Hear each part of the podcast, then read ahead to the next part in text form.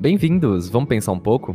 Eu sou o Lincoln e esse é o Peripacast, episódio 4, O Canto da Cigarra Vagabunda, com a participação especial de Ana Noff. Ela é graduada em Filosofia pela Universidade Estadual do Oeste do Paraná e mestranda no programa de pós-graduação em Filosofia também da UniOeste. Hoje a gente vai falar sobre principalmente as relações entre sociedade, arte e política em Gilles Deleuze e Félix Guattari. Para isso, a gente trouxe a Ana, que tem uma experiência como cantora e violinista há quase 10 anos. Ela atua também como instrutora de música no Centro de Atenção Psicossocial de Crianças e Adolescentes, o CAPSI de Cascavel, e estuda a filosofia desses dois autores há quatro anos e tem como tema geral o estudo dessa intersecção entre música e filosofia. Afirmamos também uma parceria com o projeto Unidas pelas Mulheres com um grupo católico Vicentinos, que busca amenizar a situação de vulnerabilidade causada pela pobreza menstrual em São Carlos, com a doação de pacotes de absorventes a mulheres necessitadas. Eles aceitam doação por transferência bancária, para isso vocês podem acessar a página do, do Cabemp, que vocês também podem encontrar maiores informações, ou mesmo procurar no Instagram por esse nome Unidas pelas Mulheres que vocês devem achar Bom, estamos também com duas estudantes de filosofia da Universidade Federal de São Carlos, a Beatriz Danubila e a Júlia Alves.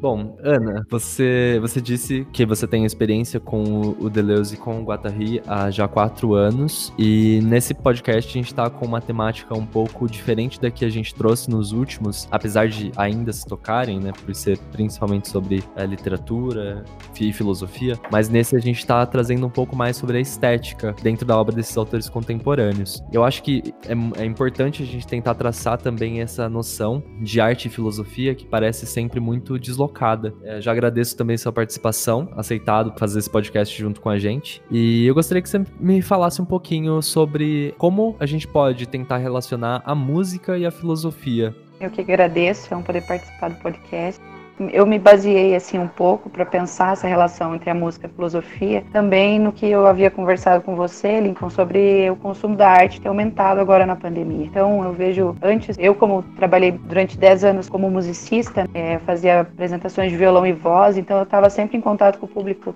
em bares, eventos, e agora o, o canal que a gente tem é digital, né? Então a filosofia do Deleuze, pelo menos, que foi o contato maior que eu tive nessa relação entre música e filosofia, ele abre muito para pensar a questão da própria escrita, a musicalidade da escrita, é, questões de sensibilidade do corpo, então envolve muitos temas. A, a própria relação que ele estabelece entre a música e a filosofia não fica só entre música e filosofia, ela traz outros temas que acabam bifurcando essa relação.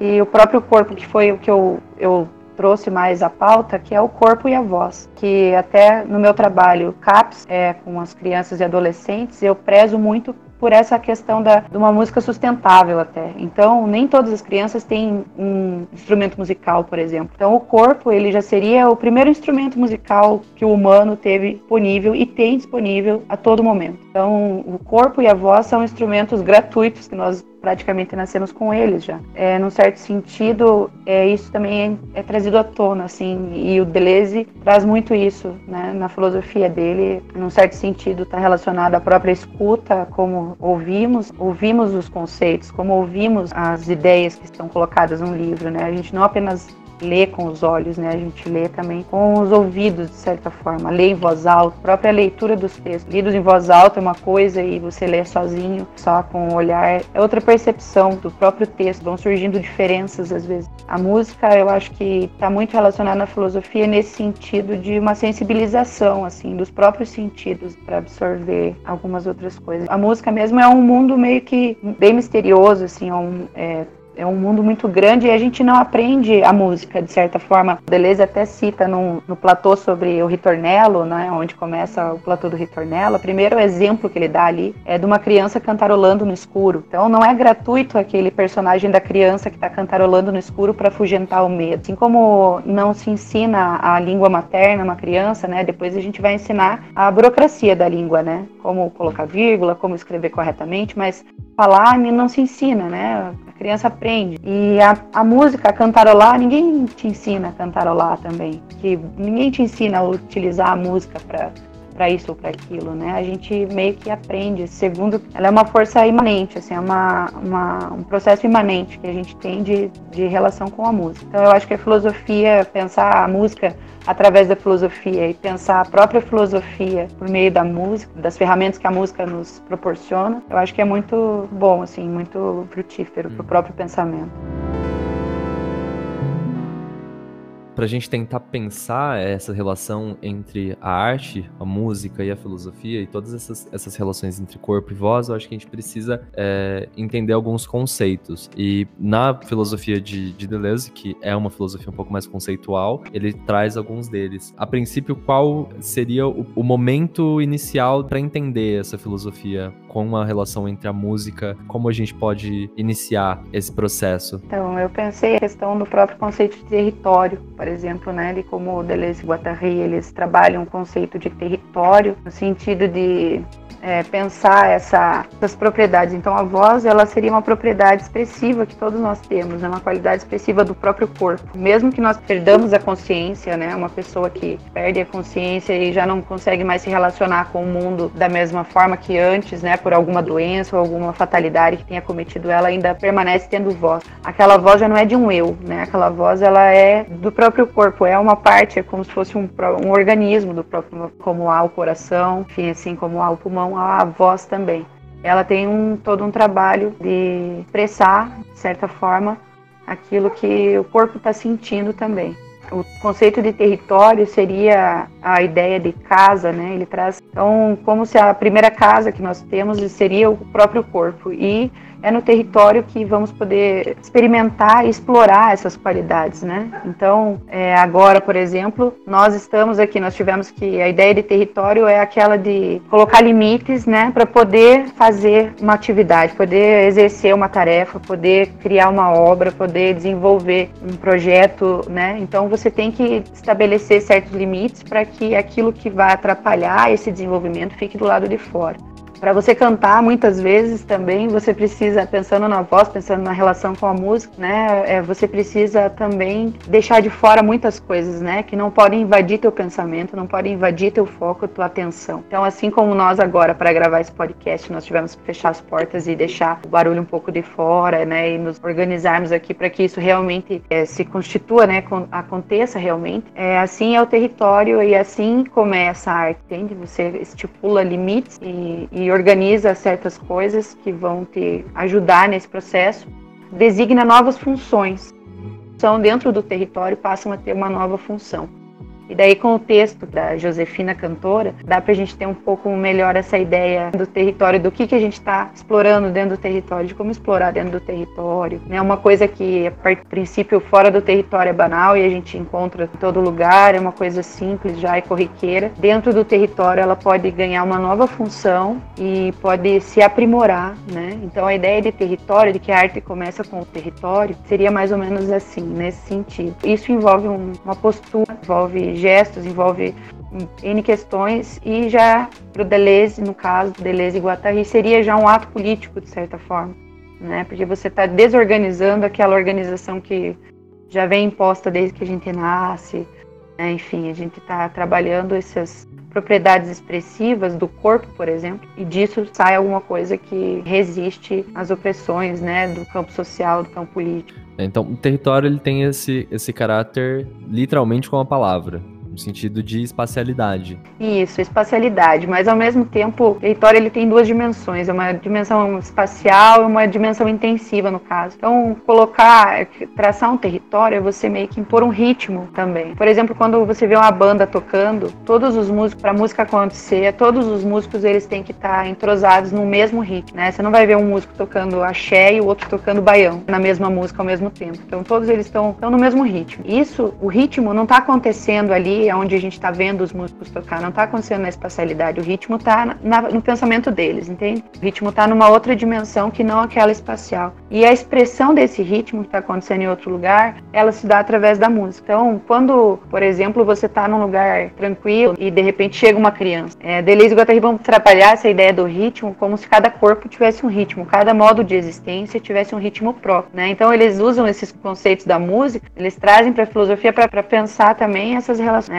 Às vezes a gente se irrita às vezes com as crianças porque elas têm um ritmo que é muito forte, muito marcado, né? E esse ritmo delas às vezes atrapalha e a gente tem que impor um ritmo, o nosso ritmo a elas. Então esse, esse jogo de ritmos às vezes é o que é o que vai caracterizar assim a relação do território com o fora do território, né? Então se você não consegue impor o teu próprio ritmo dentro do território, as forças do caos que ele vai falar, né? Porque o território ele é traçado para manter fora o caos, senão você não, não consegue efetivar nada de certa forma, não consegue exercer, né, aquilo que você precisa. Você não conseguir manter as forças do caos de fora, suas preocupações, né? Enfim, N coisas, atrapalhariam o desenvolvimento do, daquilo que você está fazendo. Então, o território tem muito essa, essa questão de entre ritmos, né? De, de, entre meios, né? Então, o meio onde eu estou, que eu preciso impor meu ritmo para que eu consiga exercer aquilo que eu preciso, enfim, exercer uma atividade corriqueira também, mas também exercer uma criação, né? Enfim, precisa-se de uma imposição de um certo ritmo. E às vezes há choque entre ritmos, então aí o território já está se abrindo. Mais ou menos essa é ideia. O território não seria uma marca exatamente física, né? Mas ele distribui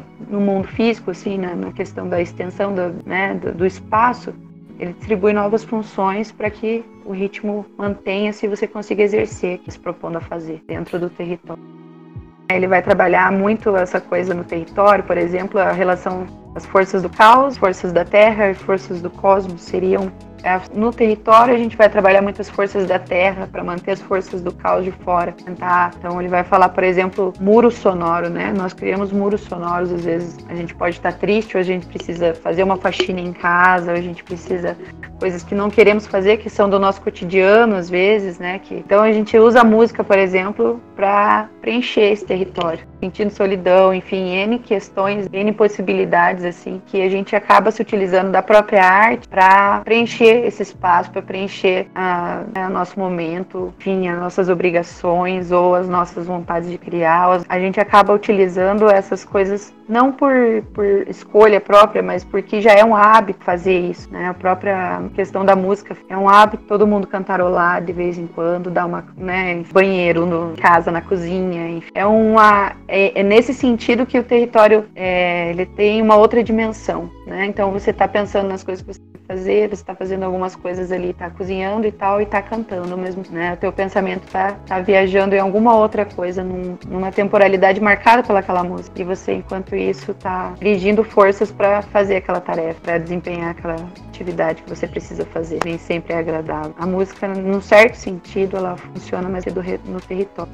Queria fazer uma pergunta. Você tocou na questão do, do caos, da Terra e do cosmos, né? Que ele vai pensar quando ele for tratar do, do do Ritornello, é, que ele fala que ele chega no cosmo, né? Mas eu fiquei pensando o que, que seria esse cosmo, assim, pra gente conseguir entender. É, então, como ele fala a questão das for as forças do caos, o Silvio Ferraz, ele vai falar, por exemplo, a força do caos seria aquilo que não tem um ciclo, que não completa um ciclo. As forças da Terra, seriam, por exemplo, a nossa voz é uma força da Terra, enfim, porque nós, nós já nascemos com ela, já não sabemos de onde ela vem exatamente, que ela existe, enfim, ela existe e está né, uma coisa muito acessível a nós e as forças do cosmos são aquelas que nos elevam. Caso o cosmos seria uma certa elevação. Então, por exemplo, a própria voz é um trabalho de ar, né, de respiração. Então, a criança, por exemplo, quando nasce, o bebê quando nasce, aquele choro que se escuta inicialmente é um choro de alívio. Eu acho que é a primeira e a única vez, talvez, que alguém chora e que todo mundo fica aliviado de ouvir aquele choro, porque depois daquilo o choro já não é mais visto como um alívio, né, ou como uma obrigado ai, que bom que tá chorando, né? Ninguém mais parece que escuta o choro de uma criança dessa forma. Você escuta a primeira vez o choro e acha maravilhoso porque ela tá chorando, porque de certa forma foi elevada a respiração, né? O ar entrou nela. Então, essa questão do cosmos também tem muito a ver com, com essa passagem de um meio ao outro. Saiu do meio aquático, no caso, e foi para o aéreo, né? Para o terrestre, mas também para o aéreo, ao mesmo tempo. Nesse sentido, é, o cosmos seria essa, essa passagem para um outro meio, assim, né? Um meio conhecido de certa forma, que causa um, causar uma, mas sempre ele traz terra junto, né? Até lá no vídeo o Silvio fala muito disso, né? Que você vai viajar no cosmos. Então, o próprio cantar, a criança quando canta ali no início do exemplo do Ritornello, né? Ela tá cantarolando assim, ela não tá indo ao cosmos, né? Exatamente, mas A música depois, quando né, você vai trabalhar com a música mesmo, é, você tem que ter uma atenção no sentido do próprio, próprio você se, sabe, é como se você sentisse que cantar é, é coisa de passarinho mesmo, passarinho voa, sabe? Eles fazem meio que uma, uma relação assim de, de é uma outra relação com o próprio ar, é uma outra relação com o elemento. Então, o cosmos seria uma outra, uma, uma força que faz com que a gente se relacione de outra forma com os elementos banais que a gente já se relaciona, entendeu? Normalmente, a gente vai se relacionar de outra forma com eles. Então, eles eles se elevam da Terra, tem mais aquela, aquela função, estão abertos à experimentação. Eu não sei se você já quer entrar na questão do ritornelo, se mais pra frente, mas pensando muito na questão técnica da, da música em si, em relação a, a compasso e escrita de partitura, eu fiquei me questionando sobre essa questão da desterritorialização, porque se atentando à escrita, o ritornelo ele é uma forma de repetição. Ele elenca numa parte que o ritornelo é um, um elemento territorializante. Só que tem hora que existe uma desterritorialização desse elemento territorializante. Eu queria explicar esse pedaço. Aham, uhum, posso falar um pouco até pelo exemplo da, pró da própria voz. Então, pensando ali, é, o ritornelo seriam essas três forças, né? A relação dessas três forças: caos, forças da terra, forças do cosmos. Pegando, por exemplo, o exemplo da criança, né, que nasce, é, ela na, o parto, o próprio parto ali, o nascimento é um caos, né? É, um, é literalmente um caos. Aquele que nasce, no caso ali, para fugir do caos, precisa absorver o oxigênio, precisa absorver o oxigênio, os pulmões precisam entrar em contato com o oxigênio e aquilo precisa ser territorializado pelo pulmão, entende? O oxigênio ele precisa fazer a circulação, ele precisa entrar em contato com o pulmão que nunca teve antes. O pulmão, a respiração, toda a engrenagem do corpo, ela precisa territorializar o oxigênio de uma forma que aquilo dá uma certa estabilidade, né? Então a territorialização seria um pouco isso. E aí a voz surge, né? Dali a voz surge com o vagido do, do recém-nascido, surge a voz. E ali, né, enfim, depois disso, a desterritorialização dessa essa voz, porque daí não fala, né? A criança chora, mas ela já não fala mais, a única coisa que ela chora. A única emissão de voz dela é chorar. Dali, desse choro, depois vai vir os balbucios, né? Então já está desterritorializando, de certa forma, a voz do choro, daqui, da, de uma certa reclamação, de um incômodo, de um aviso, de alguma coisa, que é como ela utiliza, para uma expressividade de outras coisas, né? Então ela já consegue usar a voz para expressar outras coisas. Desterritorializa a voz, forma unicamente aquela coisa de aviso para um modo de expressão, né? Uma potência de expressão ali. E assim a gente vai. E depois com a fala a mesma coisa, né? Vai aprendendo a falar, você vai, a voz ela vai se adaptando, vai se desterritorializando daquilo que ela já tinha, trazendo aquilo, porque a desterritorialização ela sempre traz terra antigo, né? Então continua trazendo aquilo que ela já, já produzia e passa a somar outras coisas dentro daquilo. E quando você você vai cantar, por exemplo, você já vai, você já está desterritorializando a voz, tanto unicamente de, da emissão sonora e também desterritorializa a palavra, da fala, da unicamente da fala, né? Então, o ritornelo, ele tem vários, né? Nós mesmos somos um ritornelo com vários ritornelos funcionando ao mesmo tempo. Então, a nossa voz já tem, né? Ela tem essa coisa do ritornelo, daí a criança, por exemplo, vai aprender a cantarolar as cantigas de roda ou aqueles jogos, brincadeiras de música, né? De bater mãozinha e tal, e cantar cantar no ritmo. Então ali a voz já está desterritorializada para um outro para um outro sentido, já está trabalhando num outro sentido, né? A desterritorialização acontece sempre quando você soma algo que não estava ali antes, não aquilo que não estava ali antes, e você soma com o que já estava acontecendo,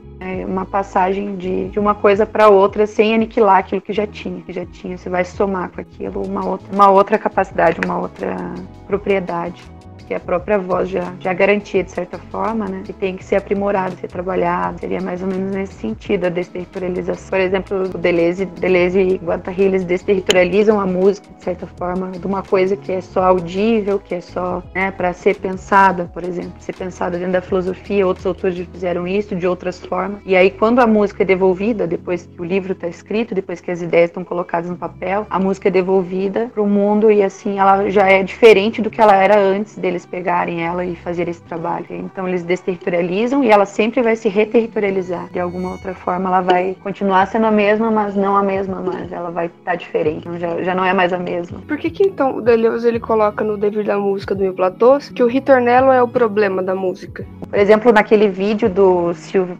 Silvio Ferraz, ele fala, né, da música período, do período barroco, eu acho, depois ele fala do romantismo, depois ele fala do modernismo, né, então o problema do ritornello, daria para pensar, acho que vários sentidos, o ritornello como problema da música, não sei, pensando nesse sentido, é, você mudou alguma coisa nela. Quando tiraram o tempo da música, por exemplo, a música já não obedece ao tempo determinado, cronológico ou um tempo marcado. Como fazer para voltar tempo na música sem voltar a ser aquilo que era antes, né? Sem fazer uma música igual a que tinha antes dessa modificação, antes dessa. Eu acho que o problema do ritornello é sempre esse, é você levar ele para frente, você tentar é, desenvolver, não regredir ou não fazer o mesmo.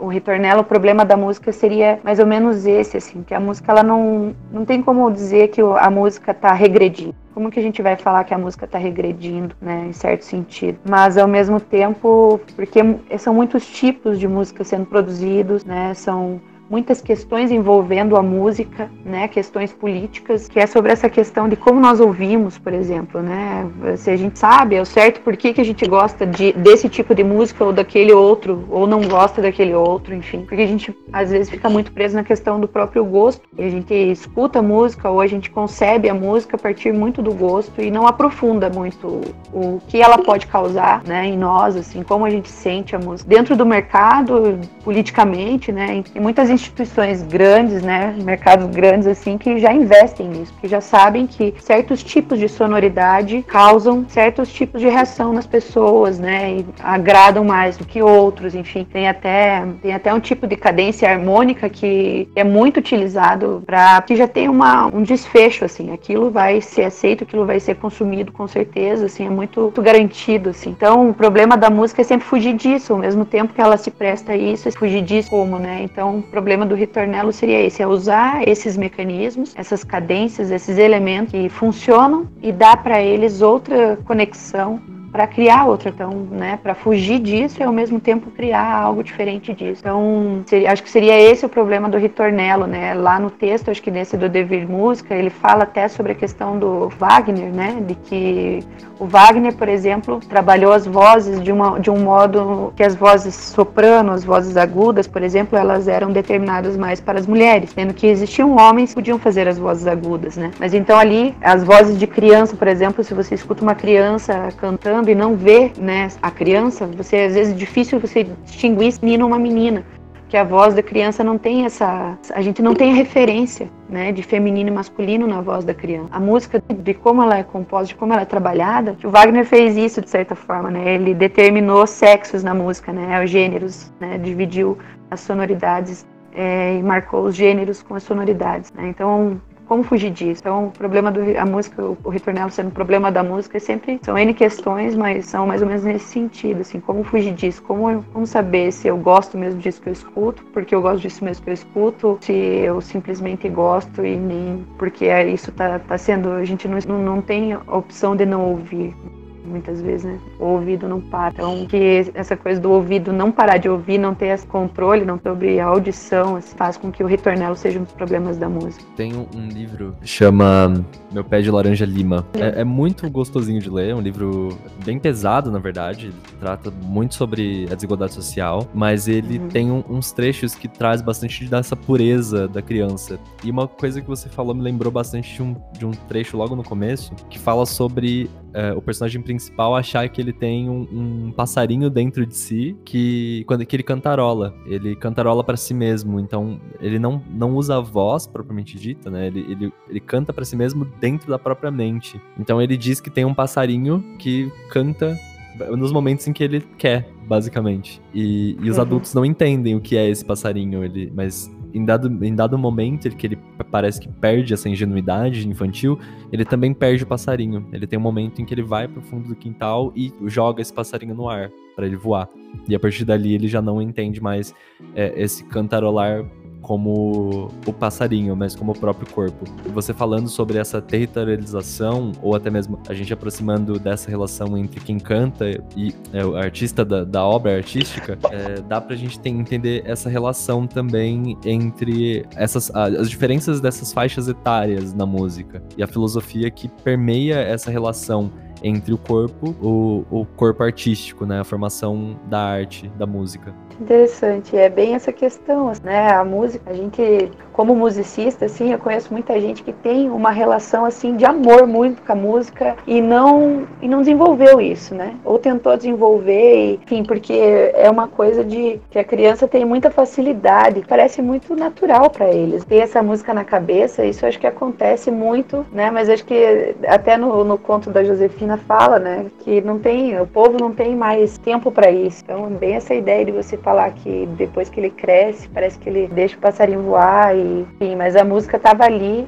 o tempo todo. E até no canto da Josefina, eles falam sobre a questão da atenção. Todos eles assobiam, a atenção que é dada para esse assobio. Né? Então, é um pouco também nesse sentido, né? Vou fazer a leitura então do conto do Kafka, é, da tradução de Modesto Carone, chama Josefina Cantora, ou O Povo dos Camundongos, página 20 dessa edição. Nossa cantora chama Josefina. Quem não a ouviu não conhece o poder do canto. Não existe ninguém a quem seu canto não arrebate, o que deve ser mais valorizado ainda, uma vez que nossa raça em geral não é amante da música. Para nós, a música mais amada é a paz do silêncio. Nossa vida é dura, e mesmo quando procuramos nos livrar de todas as preocupações diárias, já não sabemos nos elevar a coisas tão distantes do nosso cotidiano como a música. Mas não o lamentamos muito, nem mesmo chegamos a esse ponto. Consideramos como nossa maior vantagem uma certa esperteza prática, da qual evidentemente necessitamos com a máxima premência, e é com o sorriso dessa astúcia que costumamos nos consolar de tudo, ainda que aspirássemos, o que não acontece, a felicidade que talvez emane da música. Só Josefina é uma exceção. Ela ama a música e sabe também transmiti-la. É a única com o seu passamento a música desaparecerá, com quem sabe por quanto tempo da nossa vida. Muitas vezes me perguntei o que acontece efetivamente com essa música. De fato, somos inteiramente não musicais. Como é que entendemos a música de Josefina, ou pelo menos acreditamos entender, já que ela nega nosso entendimento? A música mais simples seria que a beleza do seu canto é tão grande que até o sentido mais embotado é incapaz de resistir. Mas esta resposta não é satisfatória. Se fosse realmente assim, diante desse canto precisaríamos, de uma vez por todas, ter o sentimento de algo extraordinário, a sensação de que nessa garganta ressoa alguma coisa que nunca ouvimos antes e que não temos absolutamente capacidade de escutar, algo para o qual Josefina e ninguém mais nos torna aptos. Mas, na minha opinião, é justamente isso que não ocorre. Eu não o sinto, e nunca o notei também nos outros. Em círculos da confiança, admitimos abertamente uns aos outros que o canto de Josefina, enquanto canto, não tem nada de excepcional.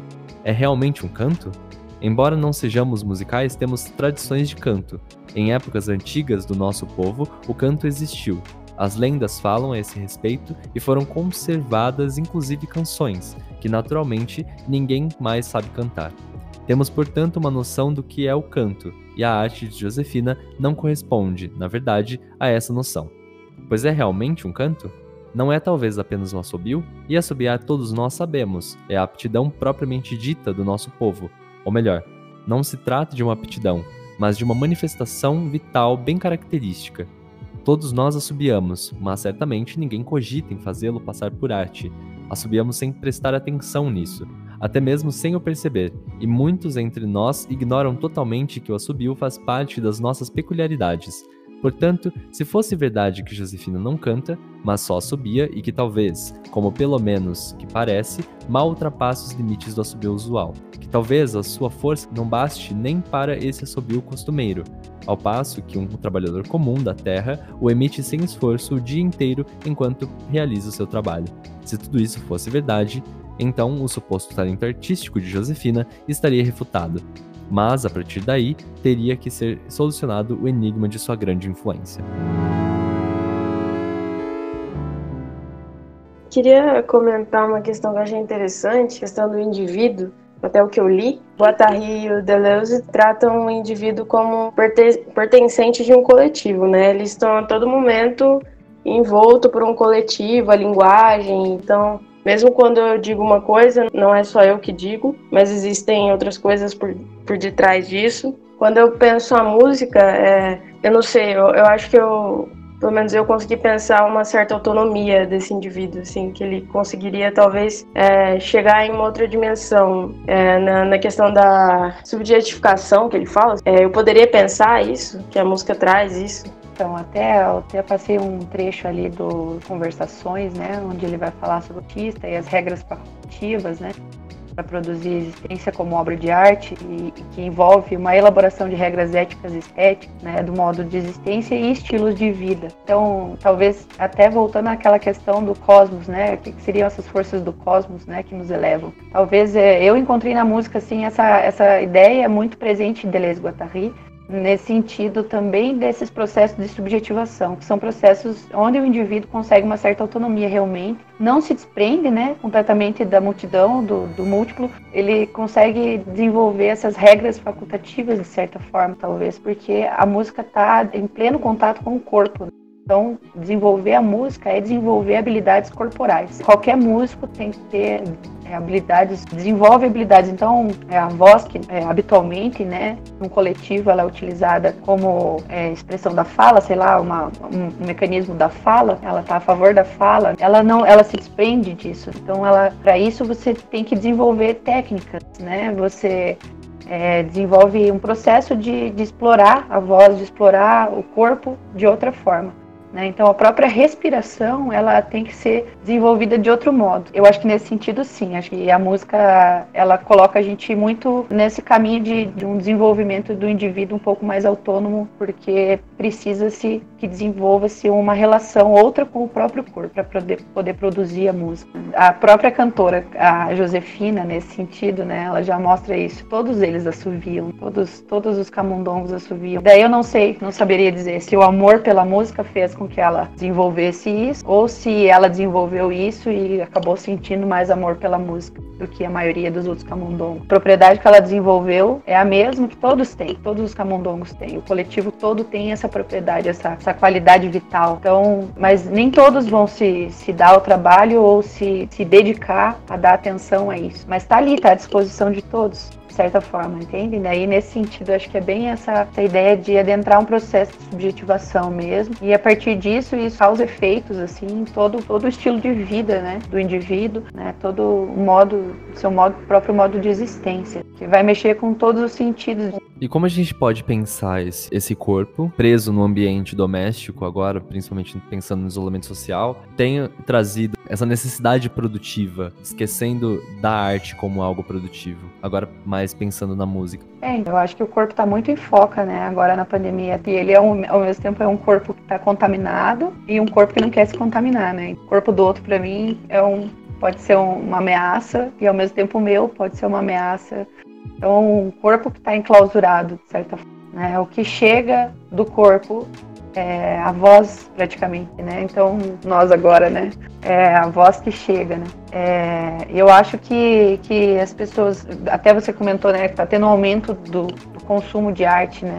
Agora na pandemia, né? Dos produtos da arte.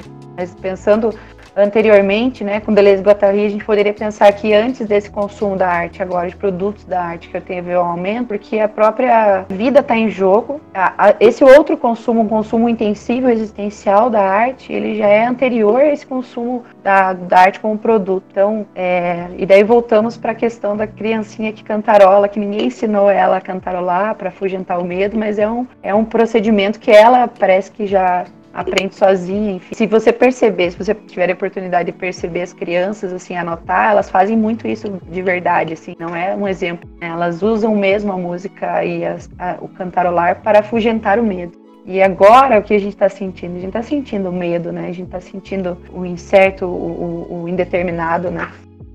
E então eu acho que esse consumo da arte agora e a música é o que está ali, como eu disse antes, né? A música, nós, nosso corpo já é um instrumento musical à disposição 24 horas por dia, né? Então a música, ela, ela, além da gente ter essa relação muito vital com a música, né? De natural, assim, talvez poderia dizer, com a música. Além disso, a gente cada um tem um instrumento musical à disposição e E a voz é o mais próximo disso que tem. E a, e a voz, assim, de um modo geral, dentro da música, hoje, principalmente, assim, ela não é considerada um instrumento musical. É dentro do mercado musical. Ela não é sozinha, só a voz não é considerada um instrumento musical. Então, assim, tem muita, muitas dessas questões, assim, muitas questões poderiam ser colocadas nesse sentido, né, de como que vai ser depois da pandemia, essa relação com a música, essa, essa relação com a voz. Passa muito despercebido isso, eu acho, porque justamente ela é uma coisa que todo mundo tem acesso. Ela tá no nosso cotidiano, estamos falando, falando, falando, e ao mesmo tempo não, não aprimoramos é, e não desterritorializamos a voz dessa coisa da fala, dessa coisa. Então, nesse sentido, é uma parte do corpo que está ali adormecida, tá ali adormecida. E a Josefina acordou isso no, no próprio corpo dela, né? E é o que atrai os outros camundongos a ela.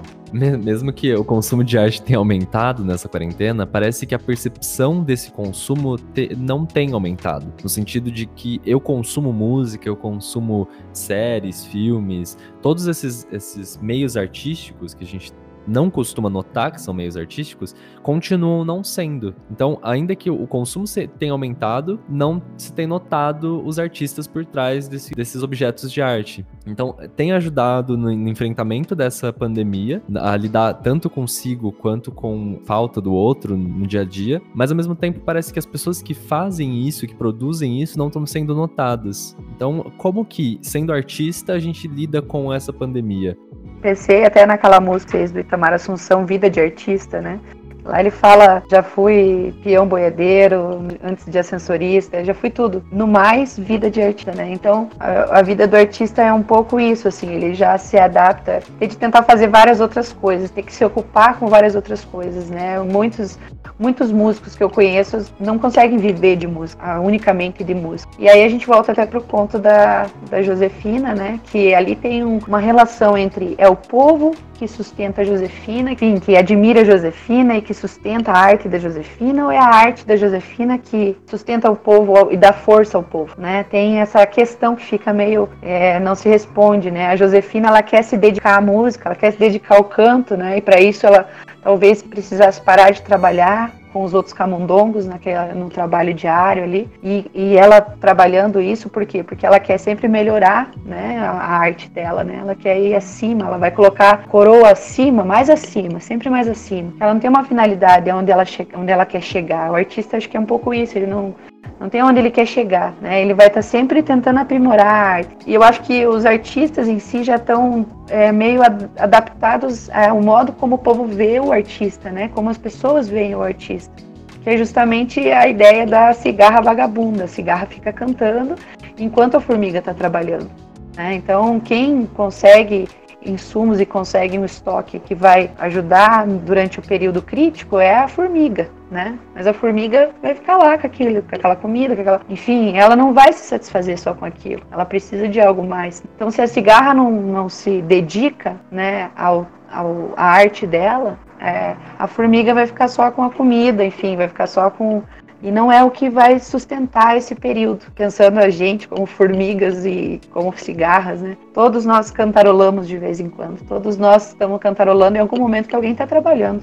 Por algum, em, em, um momento ou outro, todos somos cigarras vagabundas. Mas colocar, apontar o dedo para o artista e dizer que o artista né, não é considerado um trabalho, né? A lidar com a arte não é considerado um trabalho. Justamente pelo prazer, talvez, que, que ela faça transparecer para o público, né? O prazer de, de trabalhar com a arte acaba ofuscando o trabalho que se tem em lidar com a arte. E é justamente para a gente ocupar o tempo, preencher o tempo, o espaço desse isolamento. São os muros, né, para deixar o caos pro lado de fora. Justamente a arte é bem nesse sentido que ela aparece. Acho que a, a história inteira, a arte sempre esteve presente para tornar tolerável qualquer tipo de momento que você está passando. Seja na forma de revolução, seja na forma de, de você tolerar aquilo que está passando. Ela, ela entra com, em você sem você sabe perceber muitas vezes que hoje uh, essa falta de percepção de como a arte ajuda nesse momento de passar da pandemia, do isolamento e dessa solidão que acontece, é justamente porque a arte ela ela chega. Você, às vezes você não percebe, mas ela chega e ela te ajuda. E ela sempre tá ali em qualquer momento. Eu acho que da arte não ser vista como um trabalho, da música não ser vista como um trabalho, é, reflete muito naquela questão da utilidade, que a gente está sempre vivendo e a gente vive num sistema onde, onde algo tem que ter utilidade para ser colocado em um posto maior, assim, capitalismo e tudo. Então é, é bem, bem complicado, assim, eu imagino, para um artista assim que vive disso, é, se compreender nesse meio, que ele sabe que, que é um trabalho que, é, que exige esforço, que, que além de existir prazer, também tem essa questão de demandar tempo para produzir. Então é bastante complicado mesmo, ainda mais nesse sistema que a gente vive. É, então eu acho bem, bem isso mesmo que você falou, essa coisa da utilidade, né?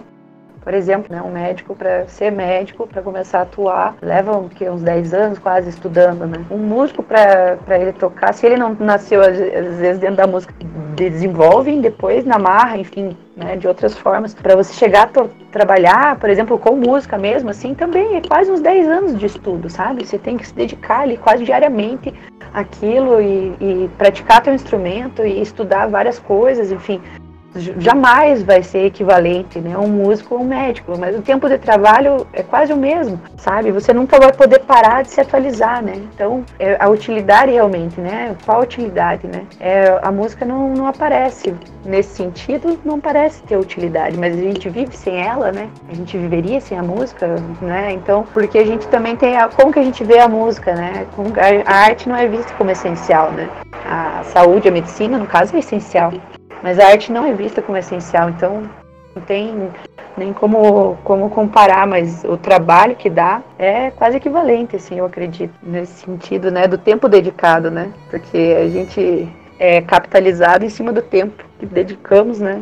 Que damos é a coisa, né? E às vezes você leva, sei lá, três anos trabalhando em cima de uma música e essa música vai ser compilada e ela vai durar três minutos, né? Então o trabalho de três anos é compilado em três minutos, né? Então tem esse desfavorecimento da, do tempo, assim, a música ao mesmo tempo que ela esculpe o tempo, né? Como diz o Silvio Ferraz lá, ela vai esculpir o tempo e a gente vai se a gente vai ser, ser favorecido nesse sentido, porque ela vai trazer uma beleza, ela vai trazer né, um, um ritmo, ela vai trazer toda uma coisa para o tempo que a gente tem, que está passando, o nosso tempo passando enquanto aquela música toca. Ao mesmo tempo, ela rouba o tempo de uma outra forma, assim, aniquila o nosso tempo de outra forma do músico compõe, enfim, que se dedica a produzir alguma coisa. Mas ainda pensando na pandemia, a gente tem visto uh, a arte acompanhando, a produção artística acompanhando esse momento. Não só a música mas principalmente o que eu tenho acompanhado mais é a literatura. Tenho visto muitos contos, muitos, muitos poemas, poesias sendo publicados e postados em redes sociais é, sobre o isolamento social, sobre os efeitos do isolamento social, em geral sobre esse espectro social, né? Tudo, tudo que tem acontecido ao redor, é, no governo, enfim, como crítica social, como crítica política. E eu acho que um dos papéis da arte é essa crítica, essa possibilidade de, de ataque direcionado relacionado. Para Deleuze também existe essa noção, de, tanto na literatura como em outras artes. É, mas como a gente pode, trazendo do Deleuze, compreender essa, essa possibilidade da arte como crítica, como crítica mesmo, uma crítica social, uma crítica política? Como a gente pode trazer Deleuze para essa interpretação? Deleuze vai falar muito sobre essa questão micropolítica e macropolítica, né? A arte, para eles, parece que, para Deleuze e Guattari, até no que é filosofia, eles trabalham, tem um capítulo só sobre arte, que eles vão falar da relação entre a filosofia e a arte, até da filosofia se amparar na arte, né? Se juntar com a arte para combater a opinião. Né? Então a arte ela não vai se constituir a partir de opiniões, né? Ela quer justamente combater a opinião, lutar contra as opiniões, né? Então agora no Brasil a gente está vivendo um momento assim de ah, a ciência, né? Todo mundo põe em xeque a partir de opiniões, né? É, mensagens de WhatsApp, enfim, são muitas opiniões sobre muitas coisas que são desconhecidas das pessoas muitas vezes, não, né? Mas o fato de poder emitir uma opinião já é um, uma coisa que está sendo muito perigosa, assim, né? No Brasil hoje, principalmente, né? Tá sendo perigo, é, é perigoso, assim, porque acaba colocando muitas coisas em jogo e nem sempre essas coisas vão favorecer, né? O contexto político, social como um todo, né? Às vezes elas são, são nocivas, né? Então a arte, nesse sentido, eles vão trabalhar é, muito essa coisa, porque a, o artista, né? O, o Silvio até fala lá no vídeo, o artista ele vai, né, tem um guarda-chuva cobrindo, né, que são as forças da Terra que estão estáveis, que dão uma certa estabilidade, mas o artista é, do caos, mas o artista vai lá e faz um buraquinho no guarda-chuva para passar um pouco de caos, é, para não enrijecer essa ideia de que a opinião vale mais do que o próprio conhecimento que está sendo mostrado e, e, colocado à prova ali, né? A arte vem com essa crítica, né? Com essa não apenas com uma crítica, mas com dizer, uma arma mesmo para combater esse enrijecimento da opinião em cima da, do contexto social e político, né? Que às vezes acaba sendo contraído, a gente a gente contrai essas coisas e acaba ganhando uma força, né? Se a gente territorializar essa ideia da, das opiniões, assim como válidas, tanto quanto o conhecimento provado, enfim, a gente acaba territorializando a opinião como um, uma medida, né? Uma medida para validar as coisas ou não. Então, essa coisa do artista, ele vem desterritorializar, né? Que é a questão, acho que a Bia ou a Júlia colocaram antes. O que, que seria desterritorialização? O artista, ele, a arte é, tem esse papel de desterritorializar a opinião, né? E colocar ela de volta no meio do caos, fazer ela perder a força de, de verdade, uma mera opinião se tornar uma verdade. Então, a arte, nesse sentido, é política, eu acho que nesse contexto, assim, e nem sempre ela vai vai falar politicamente, assim, de uma forma clara, né? Tem muitos volteios ali, a arte usa muitos volteios também para falar politicamente sobre coisas. Aquela música do Itamar, por exemplo, eu acho uma música, uma música Vida de Artista, eu acho uma música bem política, mas ela é poética mesmo. A arte junta essas coisas, né? Consegue fazer essa junção poesia e política para combater justamente esses fatores nocivos assim, dentro de um campo social. A arte é muito filosófica nesse sentido, porque além de, de ser prazerosa, ela traz também ela um cunho pedagógico, assim, ela ensina algo. Então ela tá ajudando a gente a passar por momentos difíceis, ela é muito mais consumida em momentos difíceis, muito mais assim, tô generalizando, mas é uma opinião minha, por conta que ela traz algo, ela não, não, não tá ali só, só passando, então ela, ela adiciona, ela soma. Eu acho que nesse momento é muito difícil a arte ela não ser política. Ela, ela é e ela tem que ser política. É, não, nem sempre diretamente. Às vezes uma música com uma crítica, às vezes uma peça de teatro que te mostra alguma coisa, às vezes, às vezes um poema que te leva para outro lugar, ou então às vezes ela nem tem um, um cunho político no, no, em si, mas no momento em que a gente não tem o Ministério da Cultura, no momento em que a gente tem uma desvalorização da arte, qualquer tipo de arte ela se torna política, ela se torna importante e extremamente relevante para mostrar alguma coisa. E, e a divulgação e, e levar ela para outros lugares é, se torna ainda mais político. Continu, dando continuidade da página, agora da 21 até a 22. Mas de fato não é apenas o assobio que ela produz. Se alguém se coloca à distância e fica escutando, melhor ainda, submete-se a uma prova nesse sentido. Se, portanto, Josefina eventualmente canta entre outras vozes e alguém se propõe a tarefa de reconhecer sua voz, então é irrecusável que não irá escutar outra coisa senão um assobio comum, que no máximo se destaca um pouco pela delicadeza ou pela debilidade. Mas se o observador fica diante dela, aí então não é apenas um assobio, para compreender a sua arte é necessário não só ouvi-la, como também vê-la. Mesmo que fosse somente o nosso subcotidiano, aqui já existe a singularidade que alguém se põe, solenemente, a não fazer outra coisa senão o usual. Quebrar uma noz não é verdadeiramente uma arte, por isso, ninguém ousará convocar um público e, para então, começar a quebrar nozes diante dele. Mas, se apesar disso ele o faz e sua intenção é bem sucedida, então não se trata única e exclusivamente de quebrar nozes. Ou então se trata de quebrar nozes, mas se verifica que não demos atenção a esta arte, porque a dominávamos completamente e que este novo quebrador de nozes mostra a verdadeira essência dela. Momento em que poderia até ser útil ao efeito, se ele fosse menos hábil em quebrar nozes do que a maioria de nós. Talvez aconteça algo semelhante com o canto de Josefina. Admiramos nela aquilo que de modo algum admiramos em nós. A esse respeito, aliás, ela está de pleno acordo conosco. Eu estava presente quando certa vez, naturalmente isso ocorre com frequência, alguém chamou a atenção dela para o assobio geral do povo. E o fez, na verdade, de maneira bastante discreta, mas para Josefina isso foi demais. Ainda não via um sorriso tão insolente e arrogante como o que ela então ostentou. Ela, que por fora é a própria delicadeza e nesse aspecto sobressai até mesmo num povo tão rico em figuras femininas como o nosso, pareceu naquele momento francamente mesquinha. Com a sua grande sensibilidade, porém, pôde tomar consciência de si mesma e se dominou. Seja como for, nega qualquer relação entre sua arte e o ato de assobiar. Ela tem só desprezo por aqueles que têm opinião contrária à sua e provavelmente um ódio não confessado.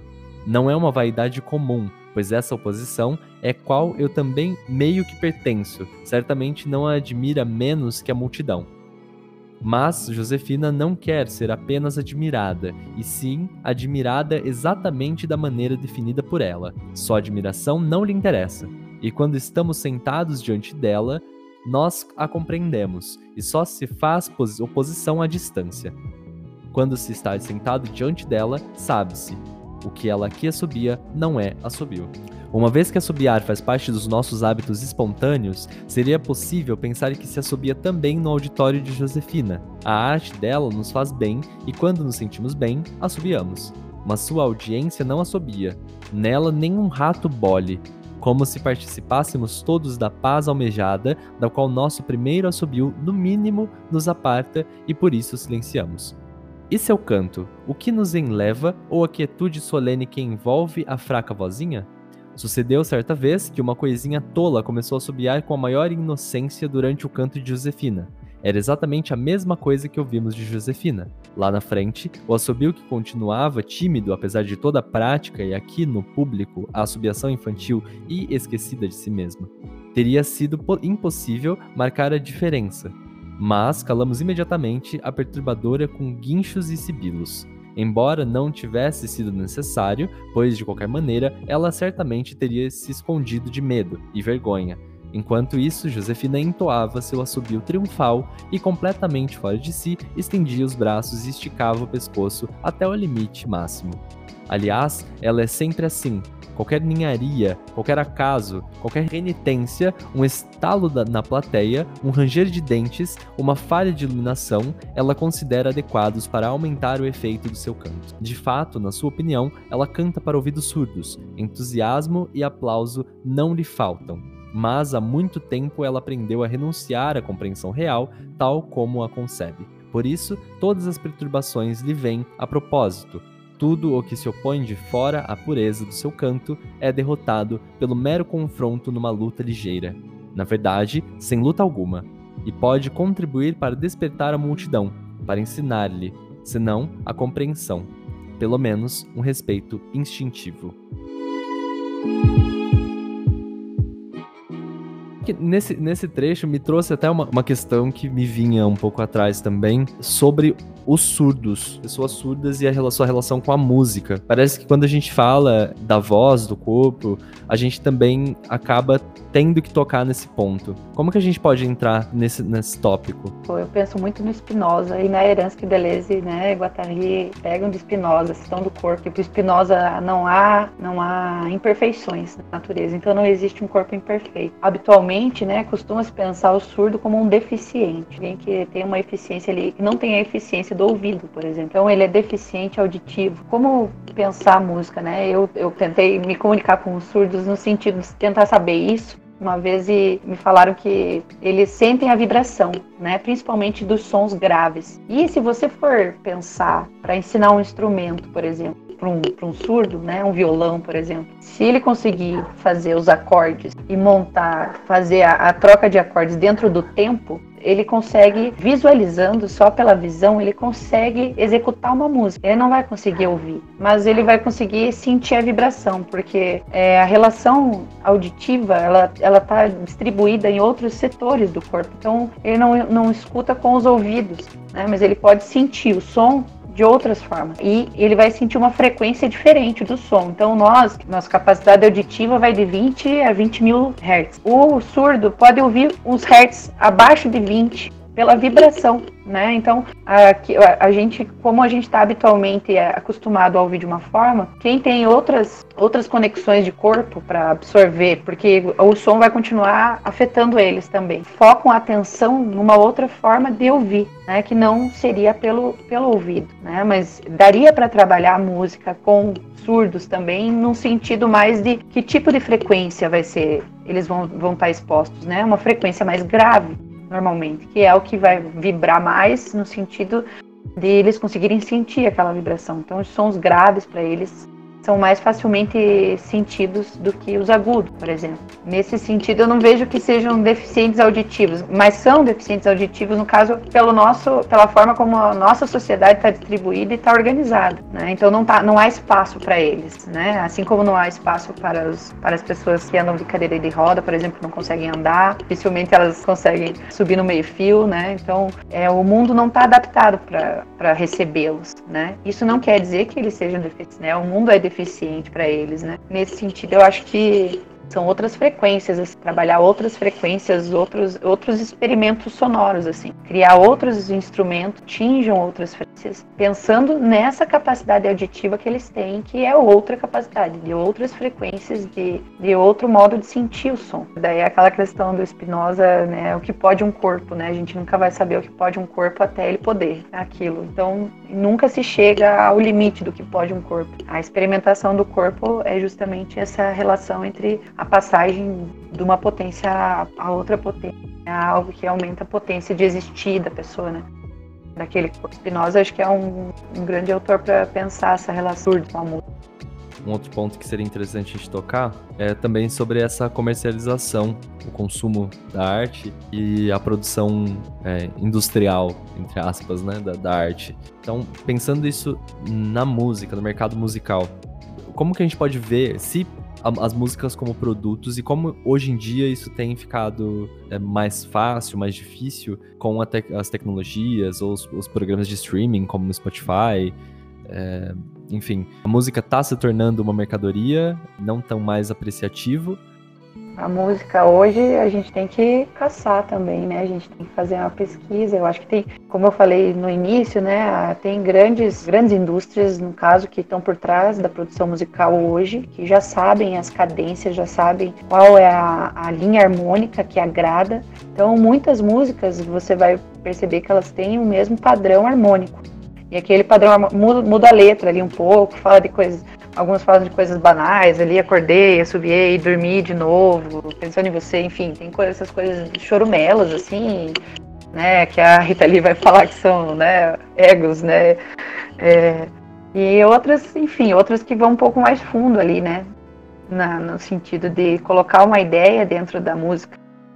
E, enfim, eu acho que tem uma produção muito vasta de música hoje, né, mas o que está acessível, o que chega aos ouvidos, igual, por exemplo, eu falei que a gente não tem, não tem controle sobre o que a gente vai escutar, se a gente quer ouvir ou não. Se você está num lugar, às vezes está num supermercado, por exemplo, tu é obrigado a ouvir aquela música que está tocando lá, né? Então, né, e o que, que é colocado nesses lugares, nesses lugares públicos para tocar, né? Que é o que que tá fácil fácil acesso na internet hoje, que você não precisa procurar muito, que já está na boca ali do negócio para você ouvir. Então são essas, esses tipos de música. E daí tem outros, né, outros outros lugares que você teria que procurar, fazer uma pesquisa um pouco mais aprofundada. E vai encontrar muitas músicas que, que têm uma outra construção, assim, elas são construídas de uma outra forma, onde a música mesmo, a sonoridade, ela não está não tá assim submetida à palavra. Tem música instrumental, né? Tem, enfim, eu acho que tem uma produção bem vasta de música, mas o que está dentro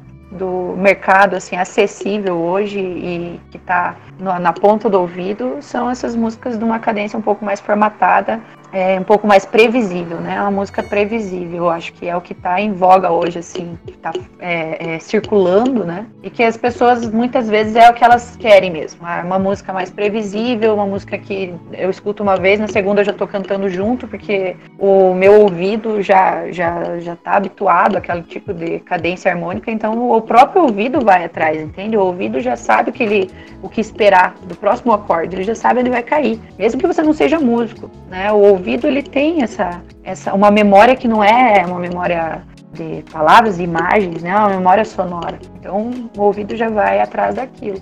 E isso, quando acontece, te causa, sei lá, um prazer, uma, né, uma relação com aquela música que acaba quando a gente presta atenção que tipo de ouvinte nós somos, né, em relação às músicas que estão sendo oferecidas hoje, que tipo de ouvinte eu sou, né, como o meu ouvido escuta, o que que ele, né, no que que ele se apega, né, ou no que que ele eu acho que a gente consegue conhecer, né, e, e, e ouvir outras coisas que não são tão previsíveis assim.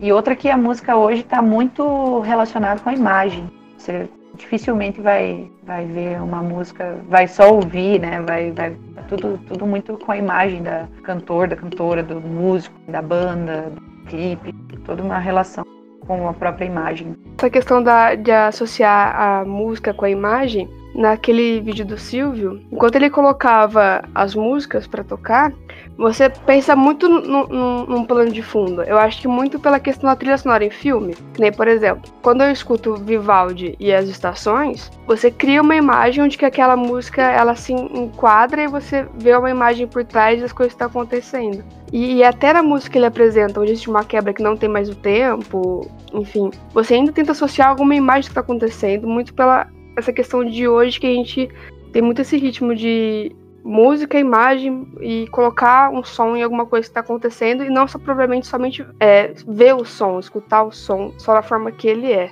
É, exatamente. Na minha dissertação eu conheci o Barres, que o Silvio até cita, que ele fala sobre o ouvido interno da imaginação. Essa coisa da própria, uma, um outro tipo de escuta, né? Que é essa escuta onde a própria imaginação vai criar a imagem, né? Você não precisaria da imagem. E isso vai ser criado a partir dos elementos sonoros que estão na música, né? Que estão sendo apresentados na música. Então ele cria, ele foi uma espécie de uma ideia protótipo do instrumento sintetizador, por exemplo, né? Ele colocou gravações no meio de de uma apresentação de orquestra, né? Então tinha a ópera lá, a orquestra tocando e no meio tinham é, elementos que não eram comuns, não eram daquele, daquele ambiente sonoro, né? Eram gravações de vozes ou coisas caindo, gritando, enfim, outras coisas gravadas, fitas mexidas, né, no caso remixadas e tal, que acabavam trazendo elementos sonoros novos, né, e que não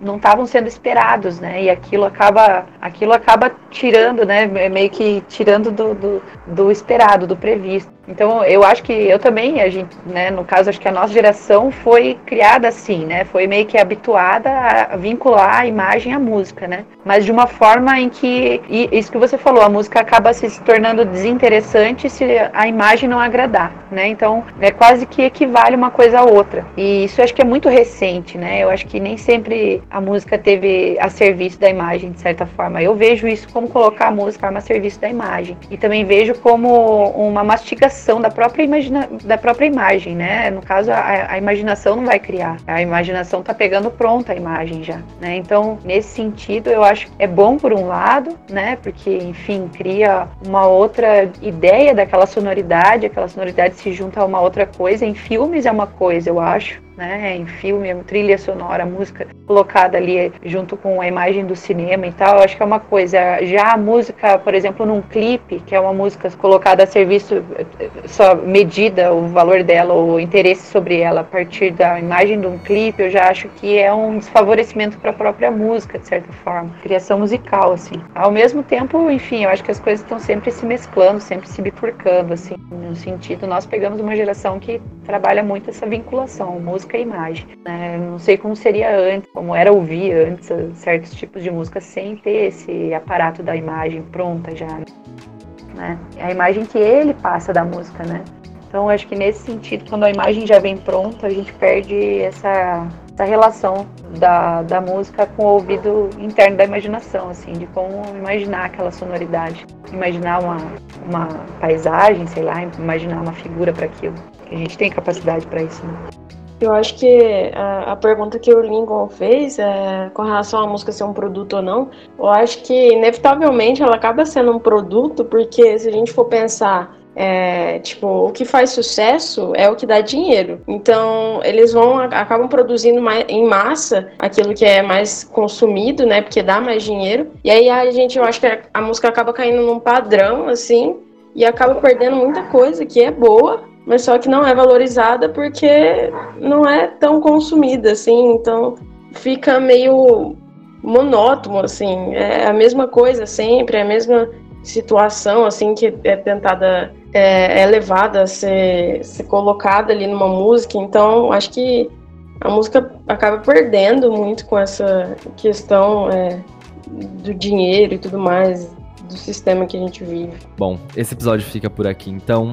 Muito obrigado a Ana por ter participado com a gente, por ter aceito o nosso convite e por ter feito esse episódio incrível com a gente. Foi muito produtivo, espero que vocês tenham gostado, que tenham suprido suas expectativas também. Agradeço a Beatriz e a Júlia também por estarem participando desse podcast e ter acrescentado na discussão. Agradecer a Bia, a Júlia também, o Lincoln. Né? Foi muito legal essa tarde aqui que a gente passou conversando sobre música e filosofia. Muito obrigada e parabéns pelo podcast.